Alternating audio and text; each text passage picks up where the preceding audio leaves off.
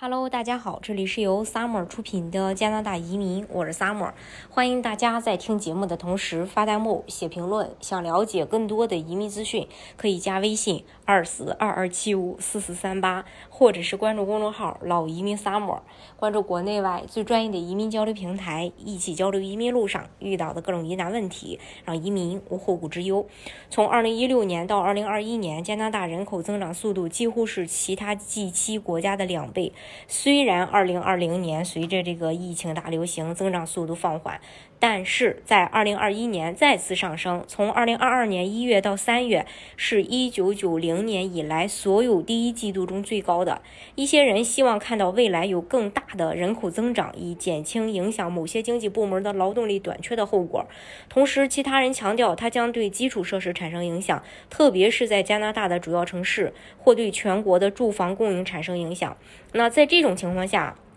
人口预测是一个关键工具，可以帮助他们更好地规划加拿大人的未来需要。当地时间八月二十二日，加拿大统计局发布了加拿大二零二一年到二零六八年各省和地区的人口预测，部分基于上一版的二零一八至二零六八的假设。这些预测被更新以反映加拿大人口统计学的最新发展，包括加拿大移民、难民和公民身份局呃宣布的移民目标增加和这个。呃，大流行的影响，到二零六八年，加拿大的人口可能达到接近五千七百万。由于世界人口今年将达到八十亿，根据加拿大各省和各地区最新的人口预测中提出的各种方案，加拿大的人口也将大幅增长。根据各种预测方案，加拿大的人口从二零二一年的三千八百二十万，到二零四三年可能达到四千两百九十万到五千两百五十万之间。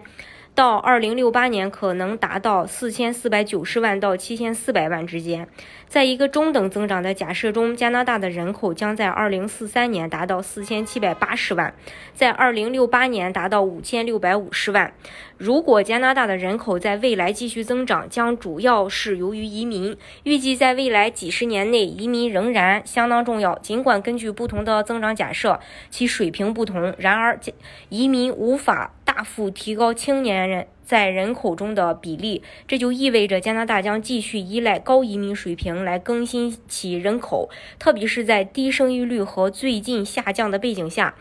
嗯，然后自然增长预计在，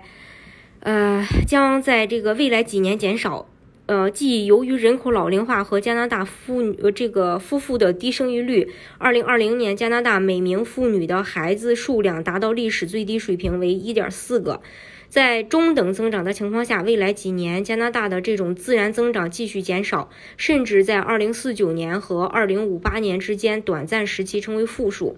另外，大流行病对人口增长的影响应该是相当难以察觉的。然而，这些结果带有新变种的潜在影响的不确定性，特别是对边境关闭的影响。嗯，然后二零二零年，由于边境关闭，加拿大移民减少了一半，使人口增长达到第一次世界大战以来的最低水平。然而，这种情况是暂时的。国际移民在二零二一年出现反弹，占该年全国人口增长的百分之八十七点四。然后，二零六八年，超过四分之一的人将是六十五岁及以上的老人。加拿大人口将在未来几十年内继续老化，因此，在中等增长的预测情况下，加拿大的平均年龄将从二零二一年的四十一点七岁增加到二零四三年的四十四点一岁，到二零六八年将达到四十五点一岁。在中等增长的情况下，六十五岁及以上人口的比例从二零二一年的百分之十八点五增加到二零四三年的百分之二十三点一和二零六八年的百分之二十五点九。八十五岁及以上的人口在同一时期可能增加两倍多，从二零二一年的八十七点一万增加到二零六八年的三百二十万。虽然在一些有利于增加移民、降低呃这个预期寿命和提高生育率的预测假。假设中不太明显，但人口老龄化仍然是一个现实，因此在未来五十年似乎是不可避免的。在低增长假设中，该国一些地区的人口可能会减少，因为在低增长假设中，移民会减少；而在纽芬兰和拉布拉多省的所有假设中，人口都会减少。另外，自从大流行病开始以来，省际移民的持续变化可能有利于某些省份的增长，包括爱德华王子岛、新斯克舍，还有这个纽芬兰，还有呃魁北克和和 B.C 省。然而，很难预测这些新的移民模模式呢是否会在未来很长一段时间内持续下去。大家如果想具体去了解加拿大的移民政策的话呢，可以加微信二四二二七五四四三八，或者是关注公众号“老移民 summer”，关注国内外最专业的移民交流平台，一起交流移民路上遇到的各种疑难问题，让移民无后顾之忧。